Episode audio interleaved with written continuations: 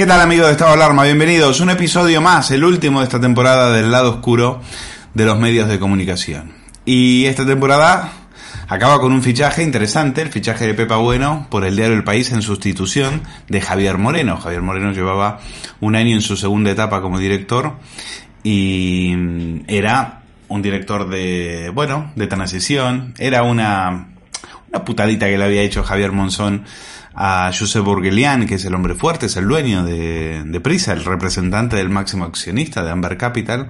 Y Javier Monzón, antes de irse, pues eh, urdió ese, fichaje de un hombre más cercano a la vieja guardia felipista que a lo que quería Burgelian, que era hacer buenas migas con Pedro Sánchez. Bueno, una vez que cae Javier Monzón en diciembre de 2020, pues Urgelian tiene las manos libres para fichar al director que, que, le dé la gana. Y se ha tomado su tiempo, ha mirado lo que había en el mercado y eh, entre todos los periodistas afines al Partido Socialista, no Podemos, al Partido Socialista encontró a Pepa Bueno en la cadena SER. Una fanática, una visceral, una, una persona de, bueno, de carnet, eh, de carnet en la boca, indubitablemente socialista, hasta, hasta su marido es eh, fue de un tío de prensa de toda la vida de, del PSOE, por lo tanto nadie le puede echar en cara el pedigrí eh, PSOE, el pedigrí socialista a Pepa Bueno. Bueno, vamos a recordar algunos momentos de Pepa Bueno. Pepa Bueno se hace cargo de una dirección del periódico en un momento en el cual Urgelian lo quiere acercar a Sánchez porque Urgelian tiene tiene un problema. Bueno, mejor dicho, tiene mil cien y pico de problemas que son los millones que debe el grupo Prisa y que ya prácticamente no le queda nada para vender, ¿no? Salvo que venda los medios de comunicación, por lo cual le van a dar migajas y Urgelian lo que quiere es recuperar su dinero. Y para eso necesita llevarse bien con el poder y ha puesto eh, tanto la cadena SAR, lo vimos en la campaña del 4M, como al periódico de Prisa, lo ha puesto al servicio de, la Moncloa. Eh, vamos a centrarnos en el fichaje de Bueno porque mm, esta va a ser la segunda mujer que dirige el país. La primera fue Soledad Gallego Díaz y el experimento terminó en desastre. Bueno, no es, no es, que sea un experimento poner una mujer, pero para ellos, ellos que lo venden todo como algo, como un gesto heroico de feminismo, pues ese experimento les salió mal.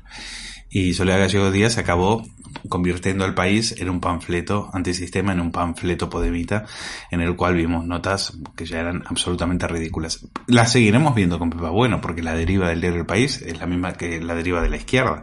También tuvo un papel en aquellas elecciones del 4 de mayo, eh, bueno, volcada, eh, acusando a Vox de ser eh, prácticamente un partido nazi, de ir, de ser un partido antidemocrático. Bueno, aquel editorial de Pepa Bueno es eh, para enmarcar en el Museo del Horror del Periodismo Independiente. Nunca hubiéramos imaginado que en el año 2021 y en medio de una terrible pandemia, en las elecciones autonómicas de Madrid, íbamos a escuchar un debate sobre democracia sí, democracia no. Pero esta es la pantalla en la que estamos para lo que queda de campaña o se está con los demócratas o se está con los fascistas. Para eso ha servido el debate de hoy en la SER, para retratar a la extrema derecha banalizando una amenaza explícita de muerte a un candidato, Pablo Iglesias, y a tres miembros de su familia. Amenaza acompañada de cuatro balas, una por cada uno. Bueno, Pepa, a ver si ahora del Día del País llegas a, a saber o nos informas de quién fue el que envió esas cartas con balas. Porque el gobierno todavía no lo ha informado. El gobierno, claro, quizás porque era un montaje, no sé, ¿eh? te pregunto, te pregunto. Estoy segura que vas a poner a tus periodistas de investigación a resolver este misterio, porque es un gran misterio. Para que no se convierta en un expediente X, pues a ti te han traído al país. Bueno, eh, momentos en los cuales eh, inquirió alguna ministra del PSOE. Sí, he encontrado alguno. Y me dirán, bueno, Valcarce no sea injusto con, con Pepa Bueno. ¿No se acuerda cuando le dijo, eh, eh, le preguntó hasta tres veces a Carmen Montón si iba a dimitir? Sí, claro, pero tiene truco. Miren. Carmen Montón, buenos días. Hola, buenos días, Pepa. ¿Va a dimitir, ministra? Eh, yo no he cometido ninguna irregularidad y cuando no se comete ninguna irregularidad, creo que dimitir es injusto. ¿Va a dimitir? Ya le digo que me, lo considero injusto. Eh, no he cometido ninguna irregularidad y creo que lo puedo acreditar Ahora hablaremos en, de, de las en una parte que es importante y que afortunadamente pues al paso del tiempo conservo buena parte de documentación que acredita que sí estuve en el máster y que cumplimenté pues eh, el trabajo fin de máster y luego un certificado de notas que explica también esas calificaciones. Yo le agradezco que esté aquí esta mañana. No le preguntaba si cree que es justo o injusto, le preguntaba si va a dimitir, ministra. Pues vuelvo a decirle lo mismo. Considero que dimitir por algo que no he hecho no es una decisión correcta. Bueno, claro que tiene truco. ¿Ustedes se imaginan a una periodista de la cadena SER preguntándole tres veces a una ministra socialista si va a dimitir? No es que le está exigiendo que dimita, está exigiéndole que se sacrifique, porque de, la dimisión de Carmen Montón dependía el futuro político de Carmen Cas- eh, de Pablo Casado. Obligando a dimitir a Carmen Montón, ellos tenían ya la excusa perfecta para decirle a Carmen Casa- a Pablo Casado, ahí la tienes. Carmen ha dimitido, pues tú te tienes que ir a tu casa. Por el mismo tema, por el mismo tema del máster.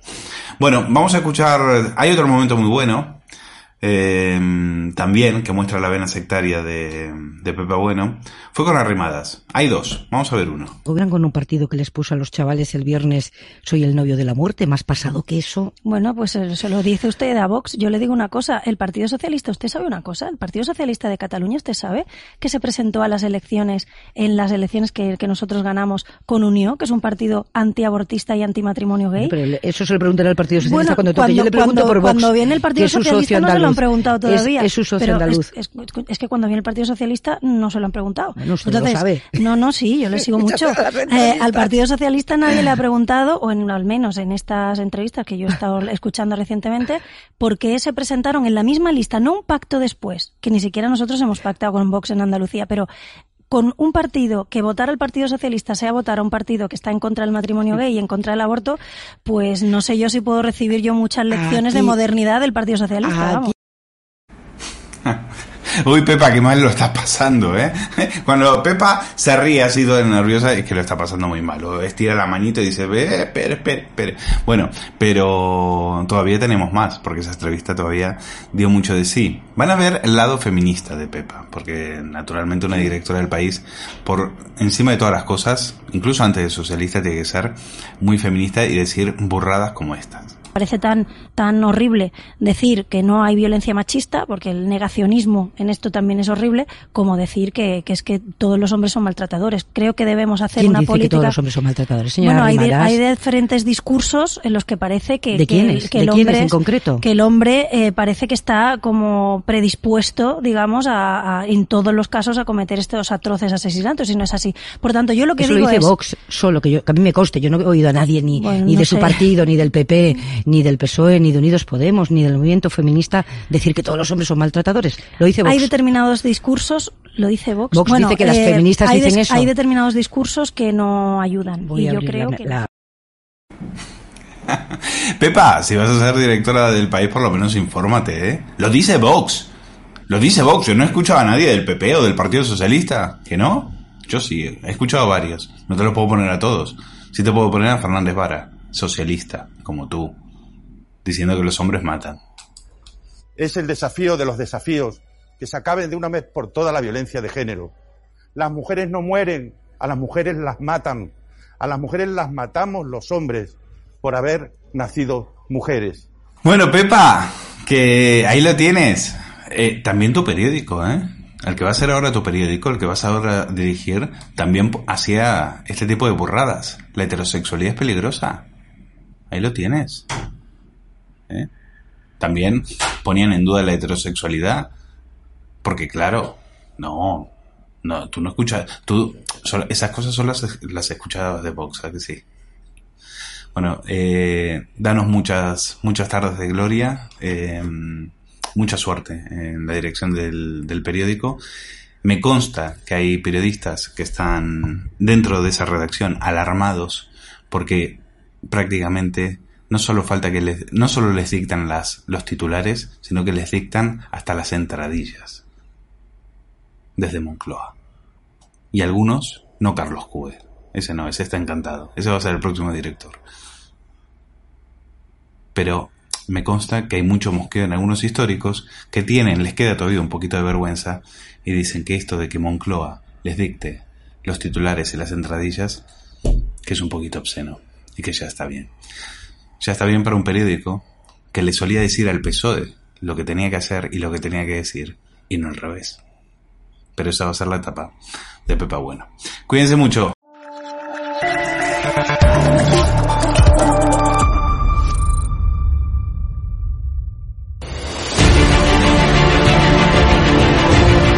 Preguntado, usted está siendo investigada por presunta administración desleal. Después es una vergüenza que la extrema derecha media... ¿Quién es la extrema derecha? Los que contratan...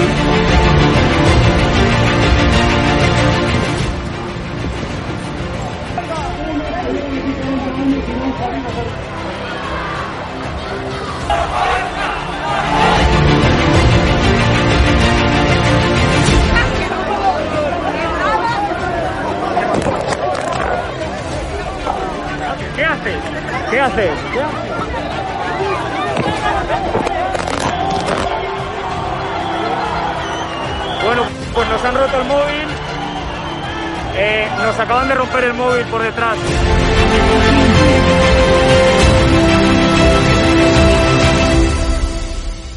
edatv.com, ¿vale? Pincháis aquí y ponéis los datos fundamentales. Y ahora, como veis, eh, nos pide que firmemos este contrato de suscripción, lo leéis con calma, por supuesto, y le dais a continuar. Y ahora nos pide que introduzcamos pues una contraseña y lo doy a continuar.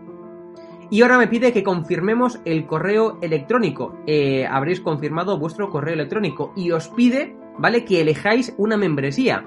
Está gratis, mensual, semestral, anual, ¿vale? Pues podéis elegir, por ejemplo, si queréis ayudarnos pues con 9,99 euros al mes y con la tarifa eh, plata, pues le dais a aceptar y suscribirse. Pincháis aquí y como veis, ya os dice aquí, os pone todo claro, a Fact News Consulting, plata, tarifa plata mensual, 9,99 euros, le dais a pagar y os abrirá ya pues la, la- el TPV, ¿no? Ponéis vuestra tarjeta bancaria, ponéis la caducidad, el código de seguridad y ya podéis llegar a pagar dándole a este botón automáticamente.